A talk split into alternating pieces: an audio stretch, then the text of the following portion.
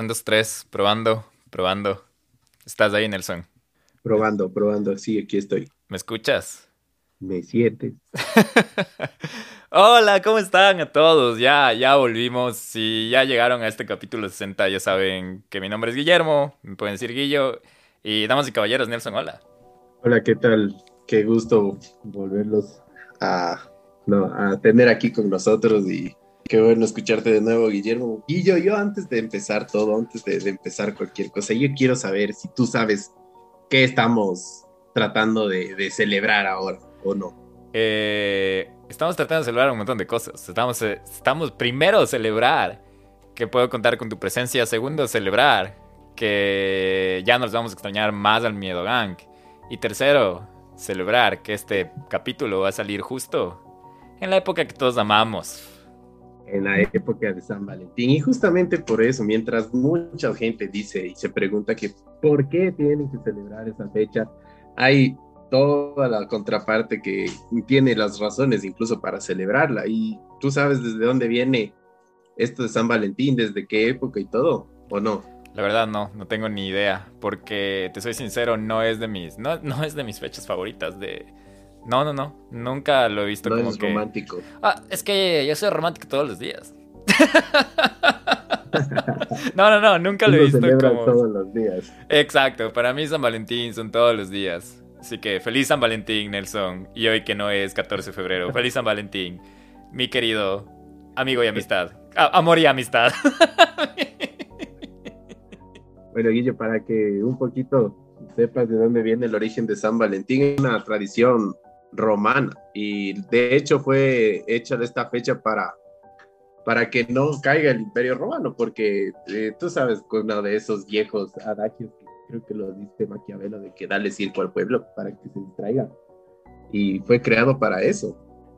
Y de hecho eh, dicen que la verdadera historia de San Valentín es de un cura que se llamaba San Valentín de Roma y bueno, cuentan algunas historias bien peculiares sobre este cura, pero las que más llaman la atención son que él era el, único padre que les podía casar a los soldados, que en esa época decían que los soldados no se podían casar para que ellos no tengan, eh, digamos, ataduras, temor de abandonar a sus familias y todo eso, ¿no? Y también otra historia dice que una vez él había le habían tomado preso porque él estaba enamorado de una, de una, de una chica de la, de la comunidad. Entonces él escribía cartas y siempre firmaba como tu Valentín. Esa es otra de las historias, pero bueno, ¿qué te parece? No tenía ni idea y bueno, hoy en la historia con, con Nelson Ola. No, interesante. Y este capítulo vamos a celebrar el San Valentín o San Violentín, entre comillas, de manera diferente porque, primero, gracias por, por dejarnos descansar todos estos tiempos, casi dos meses. Eh, mientras hemos estado descansando, también hemos estado preparando algunas cosas. Y este año, donde vive el miedo podcast, va a ser más versátil. Va a ser eh, con más espacios en los que ustedes puedan participar también con Medio Ank. Y también, como que también un poco de ir jugando para no hacer los temas muy pesados, porque a veces nos vemos muy pesados y ahora con el Nelson a veces se vuelven más pesados porque a él sí le gusta la sangre. Pero eh, este es un capítulo especial porque es el número 60, es nuevo año, eh, han pasado muchas cosas, hemos hemos estado hablando con muchas personas en este espacio chiquito que nos dimos de pausa y les queremos contar que va a haber tres segmentos. Y este es nuestro primer segmento de Donde vive el miedo Countdown. ¿Qué quiere decir eso? Que es un top básicamente. Vamos a hablar en diferentes capítulos de acerca de 10 cosas en, cuenta regresiva de un tema en, en, específico. Entonces, dicho y eso, no sé si les quieres dar la bienvenida al primer top, Nelson. Y vamos con el intro de la canción también. El intro de la canción. La canción del intro. Y que esperamos que les guste un montón porque todo esto es nuevo y, estamos emocionados y a la vez Em, en serio, esperamos que les guste. Bienvenidos, muchas gracias por escucharnos.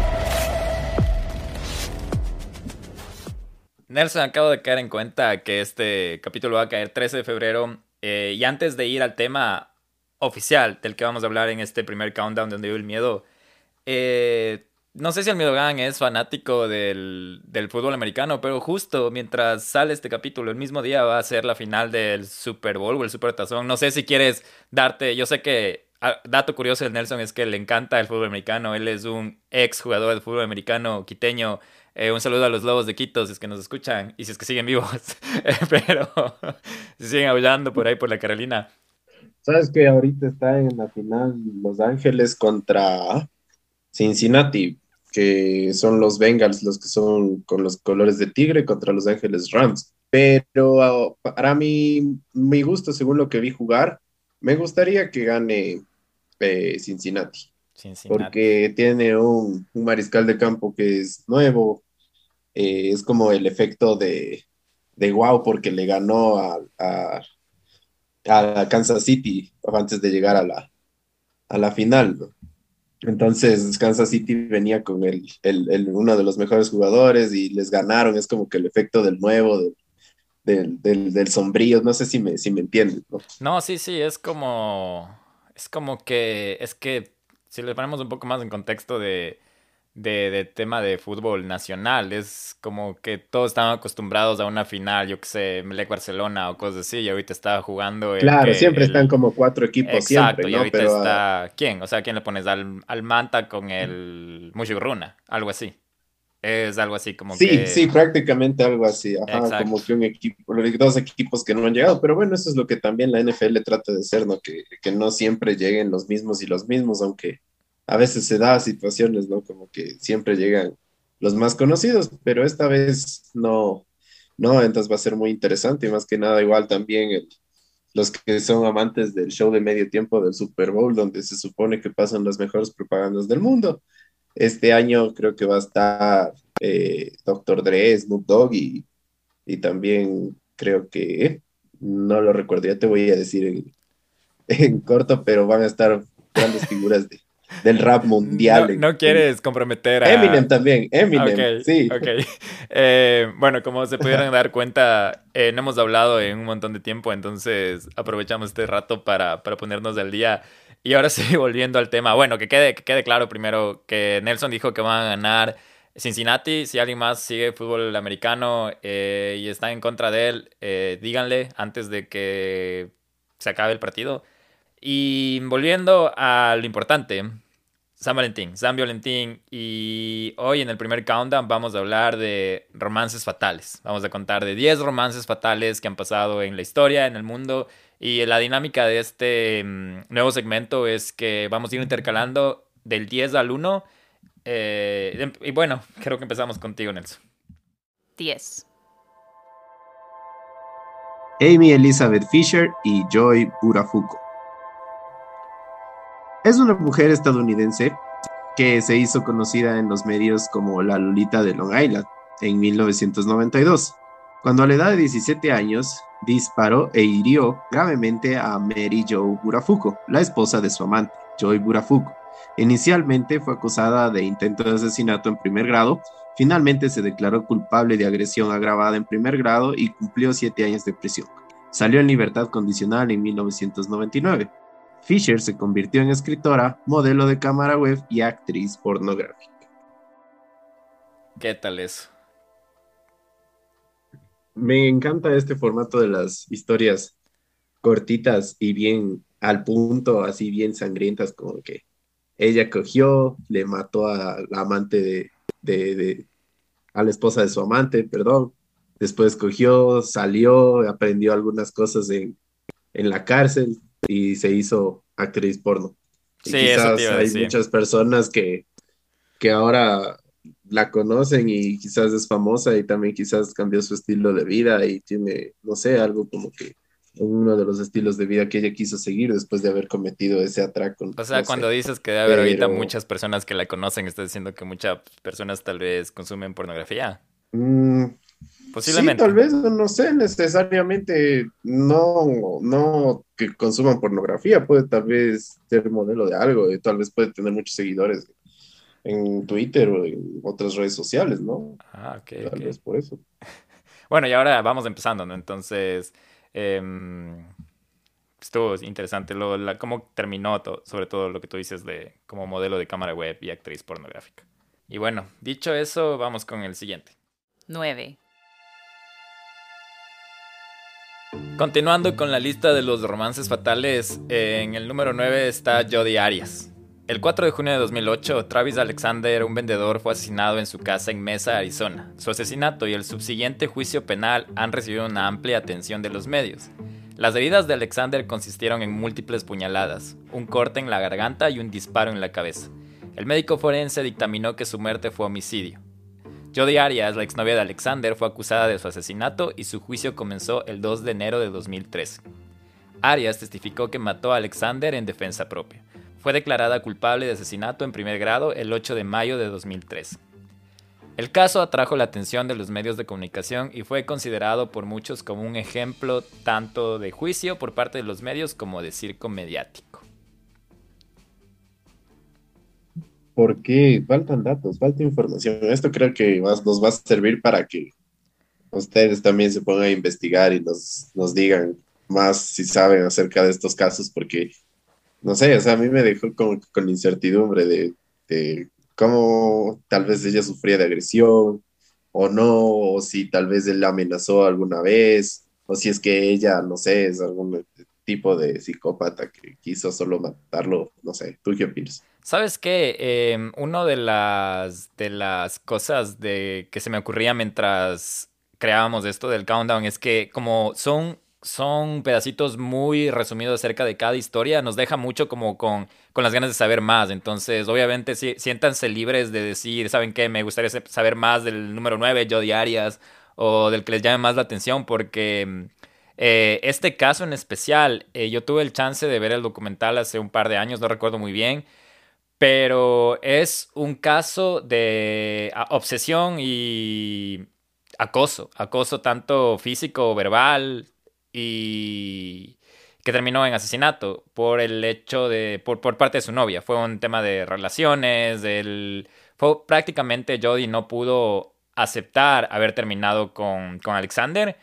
Y la historia es bastante, en palabras de hoy, bastante tóxica, que le llegó hasta el punto de ella coger y ir a asesinarle a su departamento y ella cogió una cámara de fotos digital que tenía Alexander y tomó las fotos de cómo quedó Alexander al final.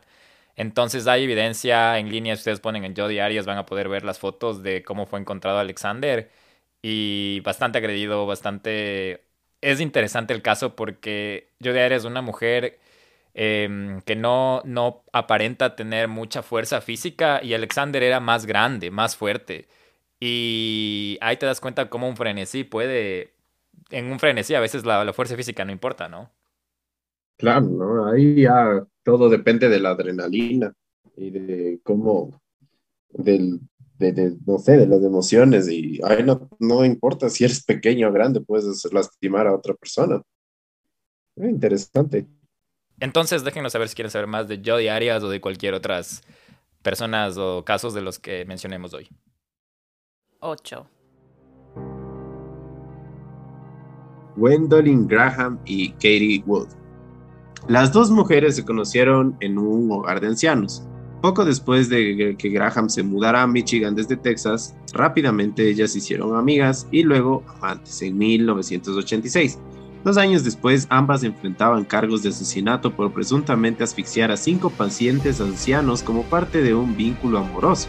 Los detalles de los asesinatos provinieron casi en su totalidad de los relatos de Woods a las autoridades de la justicia penal, cuyos cargos de asesinato se redujeron mediante un acuerdo de culpabilidad para que pudiera testificar contra Graham en el juicio de Graham por asesinato en primer grado. Sin embargo, los relatos de Wood y su autorretrato como el peón de Graham fueron luego cuestionados.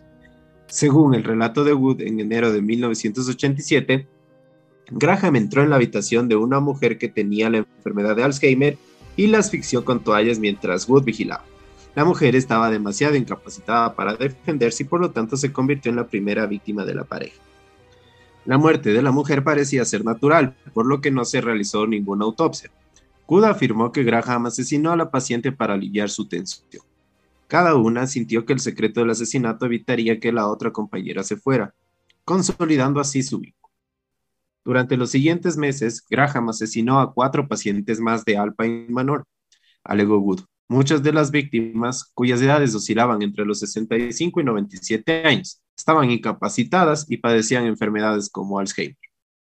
Wood testificó que la pareja convirtió la selección de víctimas en un juego, primero tratando de elegir a sus víctimas por sus iniciales para deletrear murder, pero cuando eso se volvió difícil comenzaron a contar cada asesinato como un día, como la frase, te amaré por siempre y un día. Un poema de Buda Graham, presentado en el juicio, concluyó, serás mía para siempre y cinco días. Wood también testificó que Graham tomó recuerdos de las víctimas y las guardó para revivir las muertes. Sin embargo, la policía nunca descubrió tales recuerdos. Wood también retrató a Graham como sexual, física y emocionalmente dominante en la relación. La pareja finalmente se separó cuando Graham comenzó a salir con otro auxiliar de enfermería que también trabajaba en Alpine Manor. Graham luego se mudó a Texas con la mujer y comenzó a trabajar en un hospital de cuidado de bebés. ¿Y qué pasó con los bebés? Oye, ¿sabes que no es, creo que la primera historia acerca de, de trabajadores de la salud que son medios macabros, pero sí la primera que escucho que es una, una relación así bien densa, de esas que hacen ya incluso hasta pactos, no sé si, no podría decirlo satánicos, porque no sé si es que ellos adoraban algo, pero sí, no sé, pactos de muerte que, que, se convierten en fetiches muy peligrosos, ¿no? Para la sociedad y, muy, muy tristes, ¿no? ¿Sabes qué? Em, como tú dices, siguen pasando estos casos en los que se aprovechan de las personas, ¿no? Y en este caso estaban aprovechando de las personas mayores. Y a veces yo me he dado cuenta que la coartada perfecta a veces es culpar a algo que no puedo explicar, como en este caso al satanismo, a las... Y eso pasaba mucho en la época de los 70, de los 80, cuando este era un tema tabú. Y, y pasaba hasta en los años 90, no sé si recuerdas que mm, escuchar que Marilyn Manson, Metallica, te iba, te iba a condenar al infierno. Y, y, eso he visto últimamente en los casos que hemos tocado anteriores, que siempre es la coartada perfecta. Y, pero es la manera más, más, en es, entre comillas, inteligente de decir yo no fui, como fue el tema de Ted Bundy, que él decía que la culpa es de la sociedad y la pornografía, porque la pornografía eh, daña las mentes. Y esto fue algo que él, fue un acuerdo que no solo vino de él, sino que la iglesia le dijo, oye, puedes mencionar eso, lo que te va tal vez a salvar y de una vez va a dar más fuerza a la iglesia para que no vayan el demonio y la pornografía y la carne es débil, la tentación y bla, bla, bla. Y ahora mm, la pornografía está que a un clic de distancia. Indudablemente lo que dices, eh, como satanizar y tratar de justificar un acto que no se puede con algo que no tiene nada que ver, es como, no sé, como culpar tal vez eh, de algún problema mm, como una enfermedad mental a una droga en específico o alguna condición en específico, ¿no? Que puede haber eh, situaciones que sí, en verdad, como que te, llevaron a esa destrucción mental, pero también como que no. Y como lo que tú dices, o sea, tratar de culpar a algo, tratar de justificar algo por algo que no saben que no está bien hacerlo, o sea, era muy típico también de esas épocas. Por todo, por, el, por el acceso a la información, yo creo que es una de las razones más, más, más eh, fehacientes de eso, porque antes era muy, muy difícil, digamos, por ejemplo, decir, bueno, esto no está bien, vamos a buscar en internet, ¿por qué soy tóxico? No sé, o alguna cosa así. Ahora es mucho más, más fácil, digamos, tratar de buscar esa ayuda, o a pesar de eso, la gente se encierra, ¿no? Pero imagínense antes, tenían el acceso a las bibliotecas y todo, pero no era para todo, no era tan, tan, tan fácil, digamos, tratar de buscar ayuda, no había tantas cámaras, no había tanta seguridad, bueno, estoy hablando de las ciudades, ¿no? En el, digamos, en el, en el campo y todo, las, las cosas eran mucho más difícil. Ahora también incluso es también difícil para, para eso, pero creo que es una de las razones, ¿no? Pero y esto de que después se fue a trabajar en un hospital de bebés, sí me asustó mucho porque también puede ser que es parte de otra historia, ¿no? Sí, la verdad, cuando, cuando dijiste eso ni, ni, ni lo pensé muy a fondo, pero sí, ahorita pensando lo digo. no creo que, no creo, tendríamos que ver más acerca del caso, pero no creo que se supo más acerca de más casos, ¿verdad? Entonces, si lo hicieron, lo hicieron muy bien. Siete. Continuando con la lista, nos sigue Pamela Ann Smart. Pamela Ann Smart es una mujer estadounidense que fue condenada por conspiración para cometer asesinato, manipulación de testigos y cómplice de asesinato en primer grado. En 1990, a los 22 años, Smart fue acusada de conspirar con su pareja sexual menor de edad, William Billy Flynn, entonces de 15 años, y tres de sus amigos, para matar a su esposo Gregory Smart de 24 años en Derry, New Hampshire. Actualmente cumple cadena perpetua en el Centro Correccional para Mujeres de Bedford Hills, una prisión de máxima seguridad en el condado de Westchester, Nueva York. También puedo decir, hay razones. A mí lo que me sorprende es, a ver, tú tenías toda, 22 toda, años. toda causa tiene un efecto. Eso quieres decir.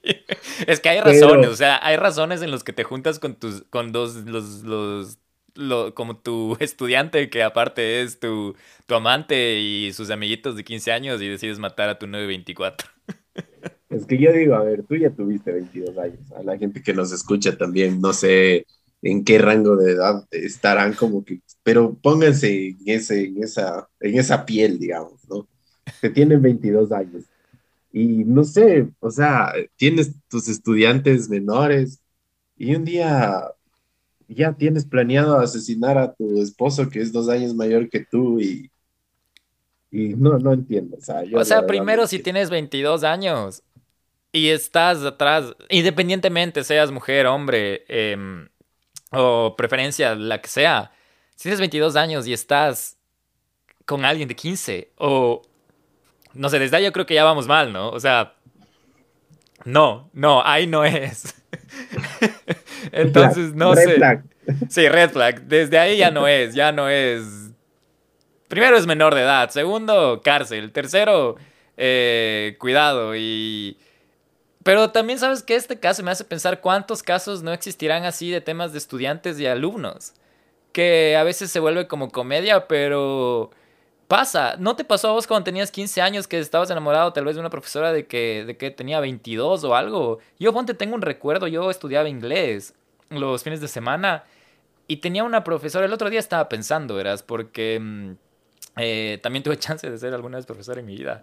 Pero est- estaba pensando y me acordé que estaba enamoradísimo de ella. Y ella de haber tenido en ese tiempo, yo de haber tenido unos 12, 14 años y ella de haber tenido unos 19, 20 años. Y me enamoré primero porque me acuerdo así como si fuera ayer que nos puso para aprender inglés una canción de Avril Lavigne. Y ella se vestía media como que media dark, así. Y yo decía, la amo.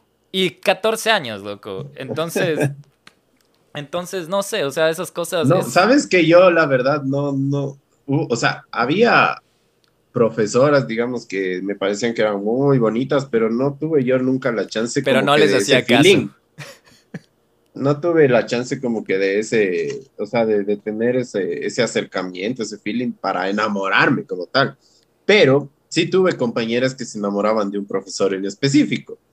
Y no, no voy a decir en qué colegio ni qué profesor, pero, o sea, él de hecho salió del colegio por eso.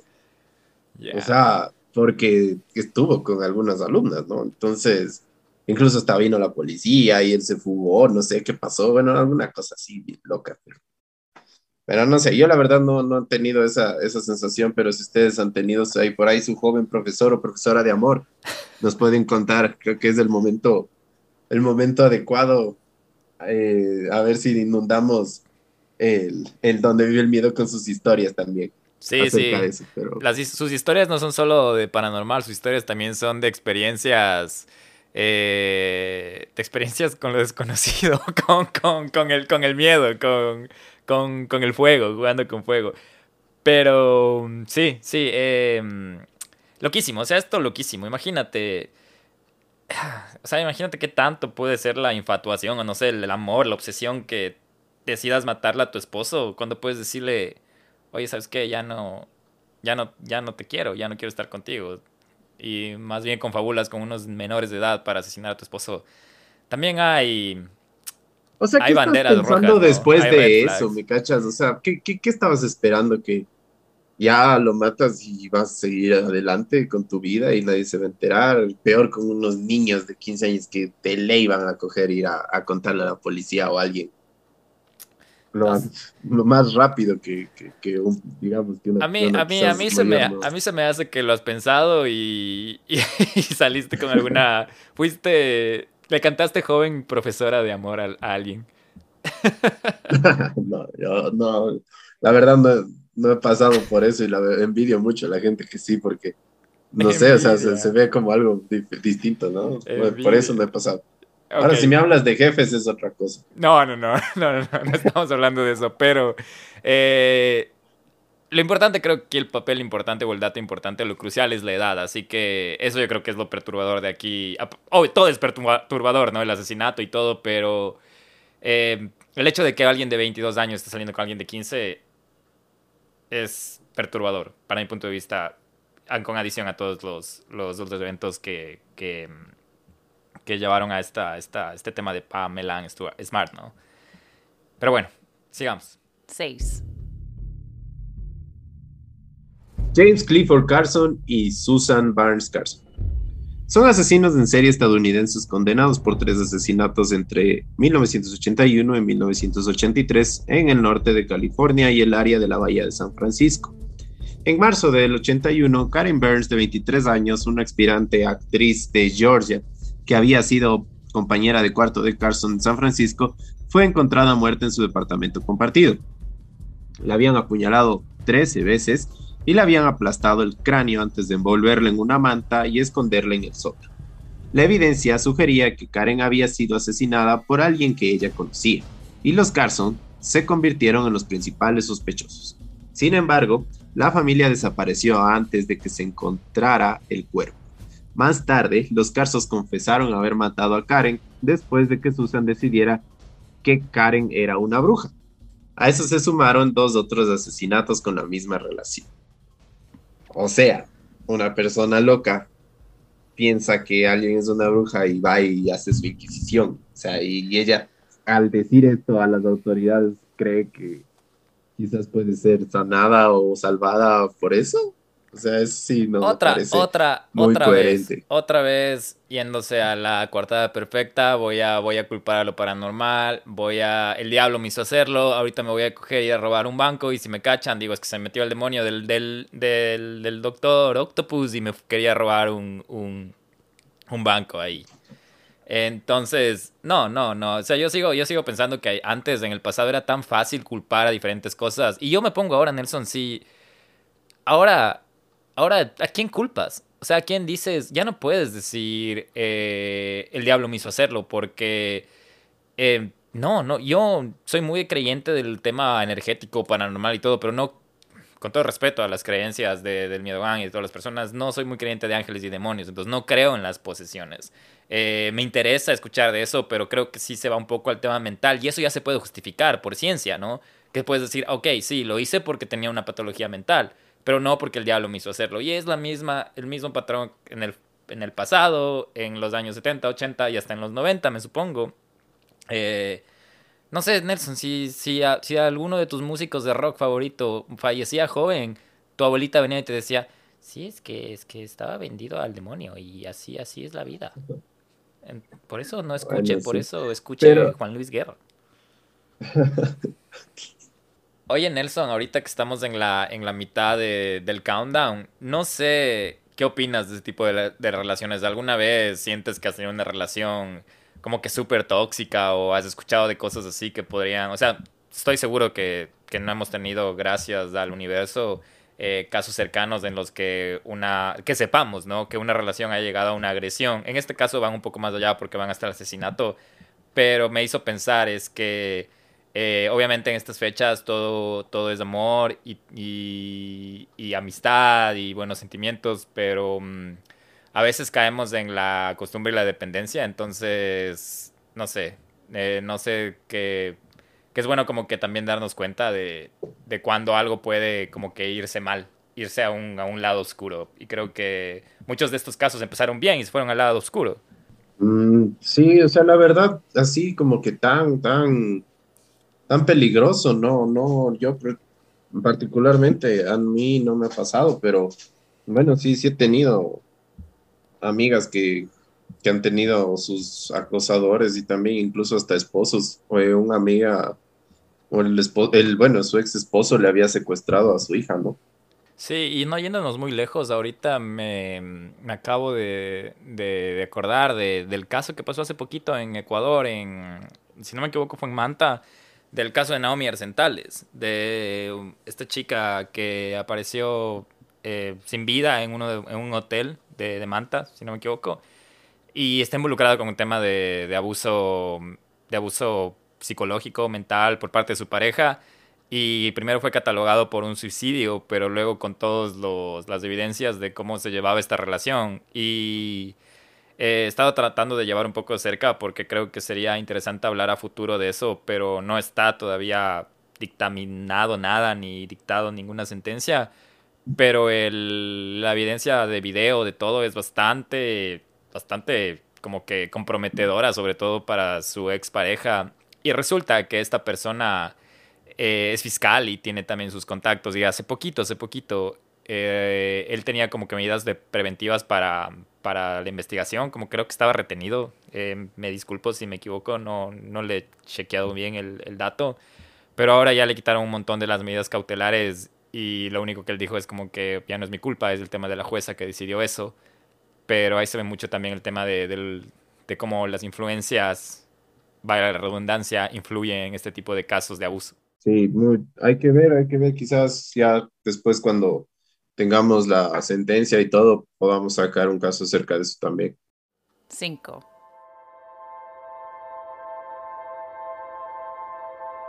Y bueno, continuando con la segunda mitad de este countdown, en esta posición está Michelle Thier. El capitán Frank Marty T y su esposa Michelle eran novios en la escuela secundaria y habían estado casados desde la graduación de Mary y de la Academia de la Fuerza Aérea de los Estados Unidos en 1991. Michelle trabajaba como psicóloga mientras que Marty completó una serie de asignaciones en el extranjero. Aunque la vida parecía prometedora, surgieron problemas en el horizonte y los dos lucharon por mantener vivo su matrimonio. Para diciembre de 2000, Marty estaba muerto asesinado por la bala de un asesino en la escalera del edificio de oficinas de su esposa. Antes del asesinato, Michelle y Marty intentaban recibir asesoramiento matrimonial, pero parecía que eran irremediablemente incompatibles. Michelle quería salir por las noches, mientras que Marty prefería quedarse en casa. Eso le dijeron a su psicóloga. En la mayoría de los aspectos parecían ser exactamente opuestos y más tarde se descubrió que Michelle tenía una serie de aventuras extramatrimoniales incluida una con un sargento del ejército llamado John Diamond. Michelle conoció a Diamond en una sala de chat en línea y la pareja decidió verse en persona. Michelle y Diamond experimentaron una fuerte conexión y atracción inmediata. A pesar de que ambos estaban casados con otras personas, la pareja tuvo una aventura y según los informes asistieron a fiestas swinger, donde las parejas intercambiaban parejas con el fin de tener relaciones sexuales en varias aventuras de una noche. La investigación inicial rápidamente indicó que Diamond, con quien Michelle había continuado una relación íntima intermitente, incluso después de reconciliarse brevemente con su esposo, era sospechoso más probable. Diamond tomó prestada una pistola similar al arma homicida poco antes del asesinato y no tenía una coartada creíble para el momento en cuestión. Las cortes marciales de Diamond comenzaron en marzo de 2001. Cuando Michelle fue llamada al estrado como testigo, se negó a responder preguntas bajo la protección de la quinta enmienda por motivos que podrían incriminarla. Sin embargo, Diamond fue condenado rápidamente y sentenciado a cadena perpetua en la prisión militar de Fort Laverty Worth y una reducción de rango a privado. Si bien los investigadores creían que Michelle había participado en la planificación y quizás en la ejecución del asesinato de su esposo, solo las fuerzas del orden civiles tenían la autoridad para presentar cargos en su contra. Con la investigación aún en curso, Michelle Tier huyó de la jurisdicción y tomó medidas para asegurarse de que nunca la encontraran. Michelle había consultado varias publicaciones que describían varias herramientas que los fugitivos podían usar para evitar su captura, Usó software de computadora para crear múltiples documentos de identidad, cambió el color de su cabello y cambió su apariencia a través de una cirugía plástica. Finalmente, en mayo de 2002, un gran jurado acusó formalmente a Michelle Tier de asesinato, pero no se la pudo encontrar por ninguna parte. Eventualmente, las autoridades locales reclutaron al Servicio Marshall de Estados Unidos para localizarla y fue juzgada en 2004. Este caso, Nelson, es otra joya. Este caso sí es otra joya porque em, ella comete el adulterio y luego planea con su, con su amante, otra vez, más o menos como el caso de, de la profesora, asesinar a su esposo. Pero ella no iba a ir presa por ningún motivo. Ella se iba a salir con la suya hasta llegó al punto de hacer cirugía plástica, imagínate. Otra alternativa, ¿no? De, de cuando los, los infractores piensan que pueden, quizás hacen lo posible por no ser atrapados, ¿no? A pesar de todo lo que, lo que cometieron y todo, no lo pensaron en ese momento, más bien después tratan de utilizar cualquier herramienta para, para que no les agarren porque ya pisan el suelo y dicen, no, voy a ir a la cárcel y voy a estar ahí, no voy a salir por muchos años. Incluso depende de la gravedad del, del crimen cometido, pueden quedarse esta cadena perpetua los pueden, mm, no sé, acabar con ellos con inyección letal, yo qué sé. Ahí es cuando ellos empiezan a tratar de ver lo que pueden hacer para salvarse desde algún punto de vista, ¿no? Sí, y, como te digo, es una joya porque eh, existen igualmente documentales acerca de este caso. Y cuando ya dan del paradero de, de Michelle, que ya tenía otro nombre, por cierto, y estaba con cirugías plásticas, él va a la policía y la encuentra en, un, en una casa en Florida y que estaba a nombre de otra persona y cuando le encuentra, de un hombre, cuando le encuentran a este hombre y le dicen, estamos buscando a Michelle Thier, ella, él dice, no, aquí no vive ninguna Michelle, vive una tal, eh, dame un nombre, Jessica. Y él dice, ok, estamos buscando a tal persona. Y habían hecho como una reconstrucción de facial de cómo se vería con las cirugías y le muestran la foto a esta persona. Y él dice, no, no, esa no es Michelle Thier, esa es Jessica, mi novia. Y le explican al novio actual, le dicen, bueno, tu novia está siendo buscada por asesinato de su novio. Ese mismo rato el tipo les dice, sí, ella está dentro, por favor, y les abre la puerta como diciendo, sáquenme de, sálvenme de esta asesina loca, por último decir, pero, pero sí, es súper interesante este caso de, romance fatal. De película, ¿no? Sí, de película, totalmente. alguna serie, película. Cuatro. María Morton. Morton, de 48 años, se declaró culpable en abril de 2008 de asesinato en tercer grado por la muerte a tiros de su esposo de 47 años, Jerley Morton. El tiroteo tuvo lugar el 5 de agosto del 2007, solo unas horas antes de que su esposo, musulmán, viajara a Marruecos para concebir un hijo con otra esposa más joven, a quien conoció por primera vez a través de un sitio de internet que se anuncia a sí mismo como un servicio matrimonial musulmán en Lille. Morton inicialmente trató de encubrir su participación en el asesinato organizando un robo, pero posteriormente confesó. Sara Toural, eh, la segunda esposa del marroquí de 35 años, presentó en marzo una demanda federal contra Morton por presunta difamación y calumnias por una carta que Morton envió a los funcionarios federales de inmigración en un intento de impedir que Toural ingrese a los Estados Unidos. Esa acción civil está pendiente. Que o sea, imagínate. Porque, bueno, aquí ya, aquí es medio difícil también juzgar desde el punto de vista. Eso te iba a decir, juega ya la moral, porque, porque ya hay la religión. Eh, no sé, por ejemplo, es como, yo, yo sé que para algunos de ustedes quizás les suene muy, muy, muy difícil poder entender que una persona eh, de una religión como esta sea monógama, porque yo he visto también documentales, incluso también he compartido con personas que son de estas religiones, y para ellos es muy, muy importante el, reproducirse, digámoslo desde ese punto de vista, tener más familia con diferentes mujeres por un tema religioso, por un tema cultural. Es como que a ti y yo te digan, no sé, no comas nunca más eh, mm, yuca, porque no sé, porque aquí no hay yuca en Estados Unidos, se acabó, o sea, no lo dejarías de hacer cuando quieras y extrañes comer yuca y si tienes la posibilidad lo vas a hacer.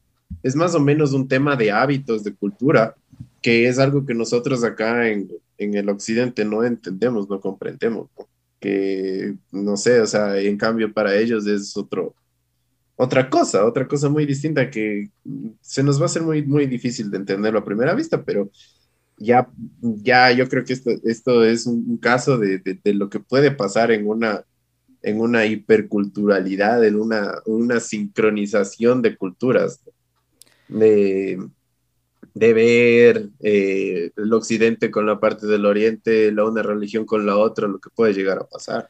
Sí, y yo estuve hablando hace poco Em, acerca de este caso con un amigo que es musulmán.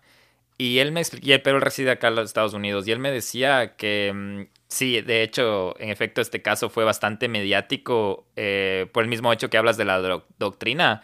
Pero lo interesante es que él me comentó que primero aquí en los Estados Unidos la poligamia está prohibida, es penada por la ley. O sea, si tú eres polígamo, vas a prisión. Con excepciones en el caso de la doctrina que tengas o la religión o las creencias que tengas.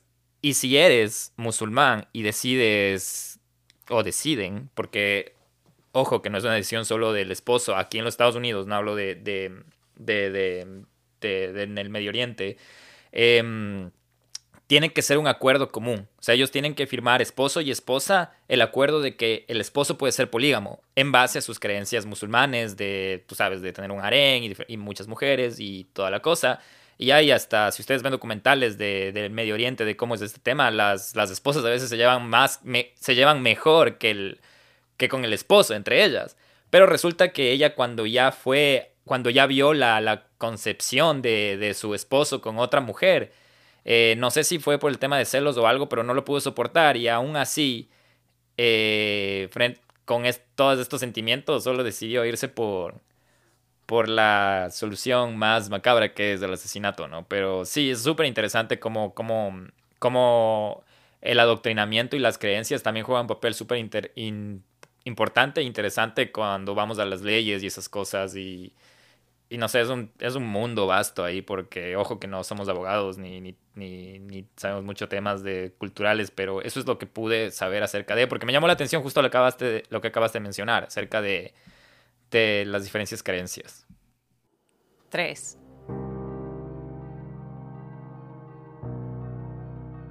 En el número 3 de este countdown está Paul Bernardo y Carla Homolka, también conocidos como los Barbie and Ken Killers. Bernardo y Homolka se conocieron por primera vez en 1987 y se casaron en 1991. Pero su ola de asesinatos comenzó un año antes con la muerte de la hermana de Homolka, Tammy. En la víspera de Navidad de 1990, Homolka invitó a su hermana de 15 años a cenar con ella y Bernardo y le puso pastillas para dormir en su bebida. Cuando Tammy se quedó dormida, Bernardo la violó y filmó mientras Homolka le cubría la nariz y la boca con un pañuelo cubierto con alotano, que es un anestésico. Después de que Bernardo violó a Tammy, Homolka afirmó en la corte que su esposo lo obligó a realizar actos sexuales con su hermana, lo que también fue filmado. Después del asalto, Tammy murió ahogándose con su propio vómito, pero su muerte fue declarada accidente. En 1993, Homolka fue a la policía y les informó sobre los crímenes de su esposo, diciendo que creía que ella sería su próxima víctima y que había sido cómplice involuntaria y que había, y que había imágenes de video escondidas en su casa. Bernardo y Homolka estaban relacionados con otros tres casos, la violación de una mujer llamada Jane Doe y la violación, tortura y muerte de Leslie Mahaffey, y Christian French. Mahaffey, de 14 años, fue secuestrada por la pareja en 1991 y Bernardo la violó antes de matarla. En la corte, Homolka afirmó que Bernardo había estrangulado a la joven. Mahaffey fue desmembrada y las partes de su cuerpo fueron recubiertas de concreto. Y Michael Doucet y su hijo Michael Jr. encontraron uno de estos bloques más tarde durante un viaje de pesca el 29 de julio de 1991, el mismo día que Bernardo y Homolka se casaron. French, de 15 años, fue asesinada en abril de 1992 tras ser violada y golpeada por Bernardo. Crimen que también filmó. Su cuerpo desnudo y magullado fue encontrado en una zanja el 30 de abril. Qué denso. Hay también esto, ¿no? Esta parte oscura de, la gente que disfruta filmar ese tipo de cosas macabras. Y justo, bueno, no, no, no he dejado de ver cosas de crimen y, y, documentales y esas cosas porque es algo que, que me gusta mucho. Y es súper, súper eh, fuerte esa delgada línea cuando ya empiezas a, a, dañar tu mente de esa forma y hacerlo como una obsesión y tú te sientes parte de, de, eso eh, y tratas de no solo de ya hacer daño, sino también de documentarlo. ¿no? Sí, es que ya es una psicopatía ya, ya, demasiado. Sí, e, empieza como un juego, como un fetiche y después termina siendo algo muy, mucho, muy perjudicial para la sociedad y también para el cerebro de estas personas, porque ya no pueden ver a las personas vivas, o sea, ya intentan eh, analizar a quién, a quién hacer daño, como él empezó, digamos, lo vio y dijo, bueno, es mi familiar, no me va a decir nada, eh, yo tengo el control sobre esta persona y lo puedo hacer, o sea, ya, ya lleva algo mucho, mucho más fuerte, entonces, qué, qué feo, qué feo, la verdad, y todo ese material explícito y bueno, no sé, quizás un poco más adelante podremos contar acerca de, de uno de los íconos de esto de las filmaciones y las grabaciones que, que fue Jeffrey Dahmer, ¿no? Mm, Entonces... Otro. No sabía que Jeffrey Dahmer también grababa. ¿Él grababa también? Grababa y tenía fotos, videos, tenía todo de, de sus víctimas. Uf, bueno, otra joya. Pero bueno, ese, es otro eh, tema. Sí. Cabe mencionar ahorita, como ya se dieron cuenta, que en el formato de este countdown, cada vez que nos vamos acercando al número uno, los casos se vuelven un poco más fuertes o perturbadores o más interesantes. No necesariamente pueden ser muy perturbadores o con más presencia histórica, pero me supongo que ya lo, ya lo dedujeron, obviamente, por lógica. Pero solo quería mencionar que así va a ser el formato de aquí en adelante con este tema de countdown. Y dicho eso, sigamos Nelson con los últimos dos, con los últimos, el top dos de este countdown. Dos.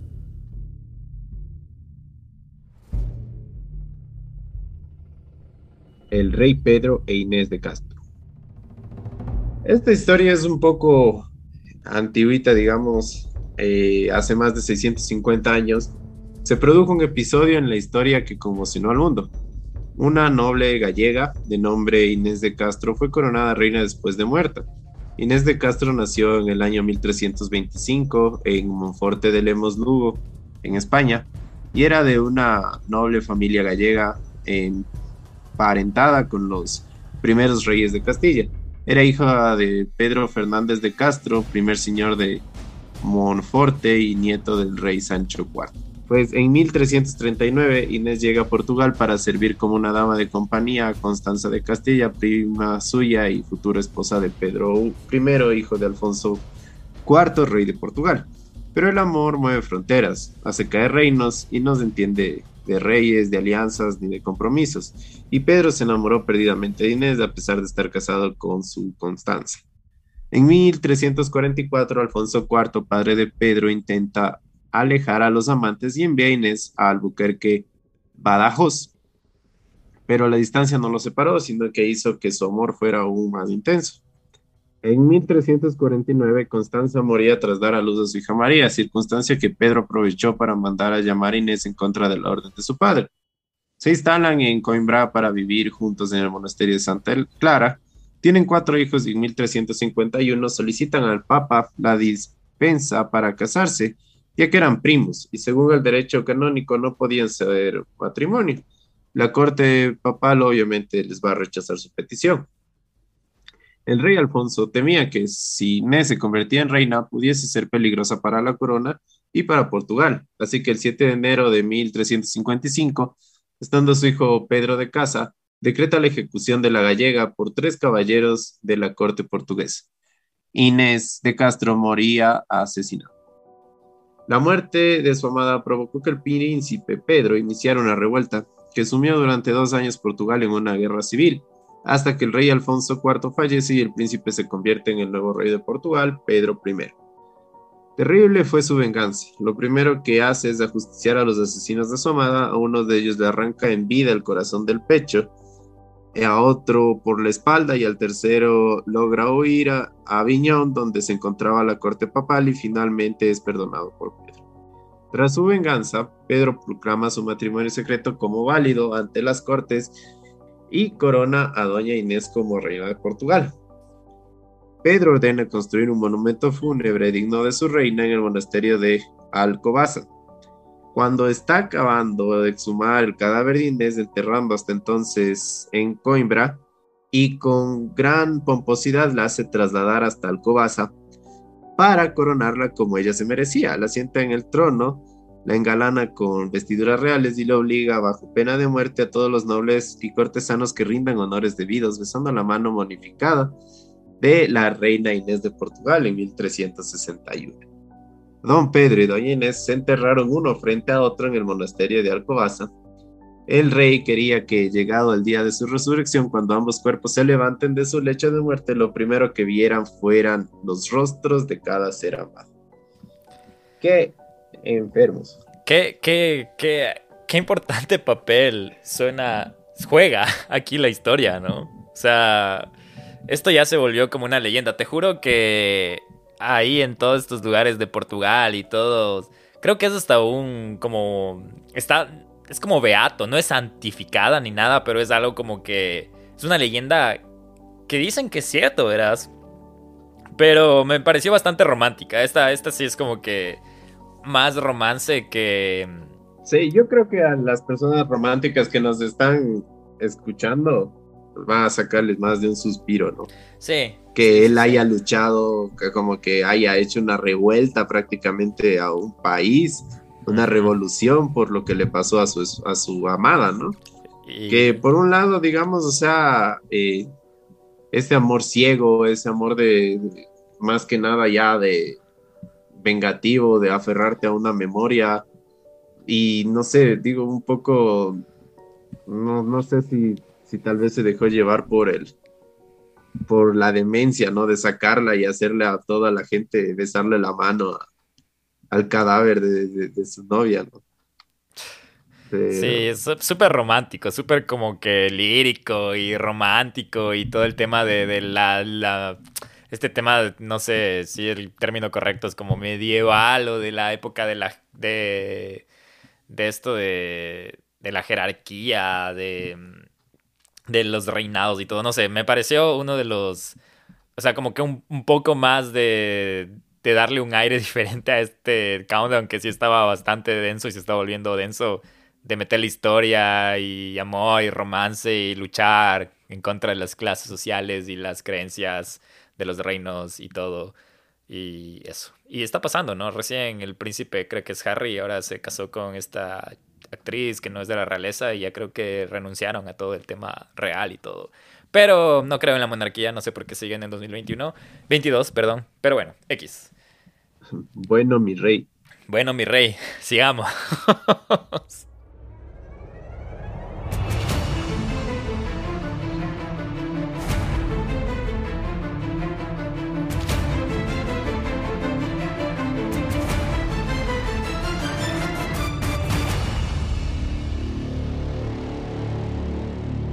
1. Y para terminar con este primer countdown de romances fatales, en el número uno y en el pico de esta lista están los famosos y conocidos Bonnie y Clyde. Bonnie Parker y Clyde Barrow fueron dos fugitivos, ladrones y criminales de los Estados Unidos de América. Se caracterizaban por tenerse un gran amor y siguieron unidos hasta el momento de su muerte. Bonnie y Clyde captaron la atención de la prensa estadounidense y fueron considerados como enemigos públicos entre 1931 y 1934. Aunque la banda que conformaron fue conocida por robo de bancos, Clyde Barrow prefirió el robo en los pequeños comercios y las gasolineras. A pesar de que el público creyó que Clyde era el líder de la banda, el rol de Bonnie Parker sigue siendo materia de estudio y controversia. Miembros de la banda como W.D. Jones y Ralph Fools testificaron que nunca vieron a Bonnie coger una pistola y que su rol se limitaba a temas logísticos. El testimonio de Jones fue, Bonnie nunca cogió un arma, estuvo ausente de los grandes tiroteos. Philip Steele señala en The Family Story of Bonnie and Clyde una entrevista con Mary Barrow, hermana menor de Clyde, que Bonnie nunca dio un solo tiro, tan solo siguió a mi hermano sin importar dónde. En otra entrevista realizada para Playboy, W.D. Jones dijo de Bonnie, Por lo que yo sé, Bonnie nunca encañonó un arma. Quizás ella necesitaba llevar una en el coche, pero durante los grandes tiroteos yo nunca la vi con un arma. Bonnie y Clyde fueron emboscados y abatidos el 23 de mayo de 1934 en una carretera secundaria cerca de la parroquia de Bainville, Luisiana. Murieron a causa de una balacera de cuatro oficiales de policía de Texas y dos de Luisiana. Los cuerpos de los fugitivos quedaron destrozados. Se dice que el cadáver de Bonnie había recibido 57 impactos mientras que el de Clyde recibió 51.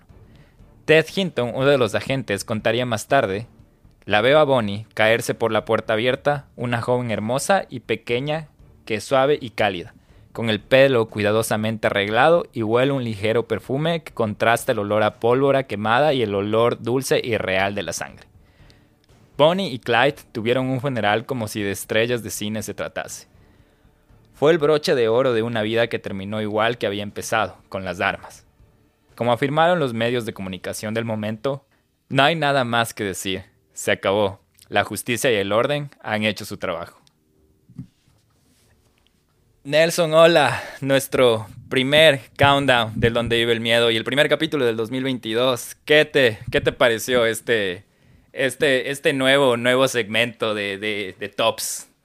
Me encantó que hayas terminado con el de Bonnie Clyde porque mm, yo la verdad les voy a recomendar algunas eh, películas para que, si es que son amantes de esto de las películas, que vean el 14 de febrero, bueno, el Día del Amor y la Amistad, si es que están solos o acompañados, que tienen que ver, digamos, con romances, pero me encantó que hayas terminado con Bonnie Clyde porque hay una película buenísima en Netflix que se llama Emboscada Final o de Highwayman, no sé por qué las traducciones son siempre tan pendejas, ¿no? En inglés en español, pero, pero habla de la historia de Bonnie Clyde desde el punto de vista de la policía, ¿me cachas? O sea, la, la, la, historia en sí es la historia de los policías que capturaron y que dispararon y que les cirnieron a Bonnie Clyde porque les metieron una balacera que no tienes idea.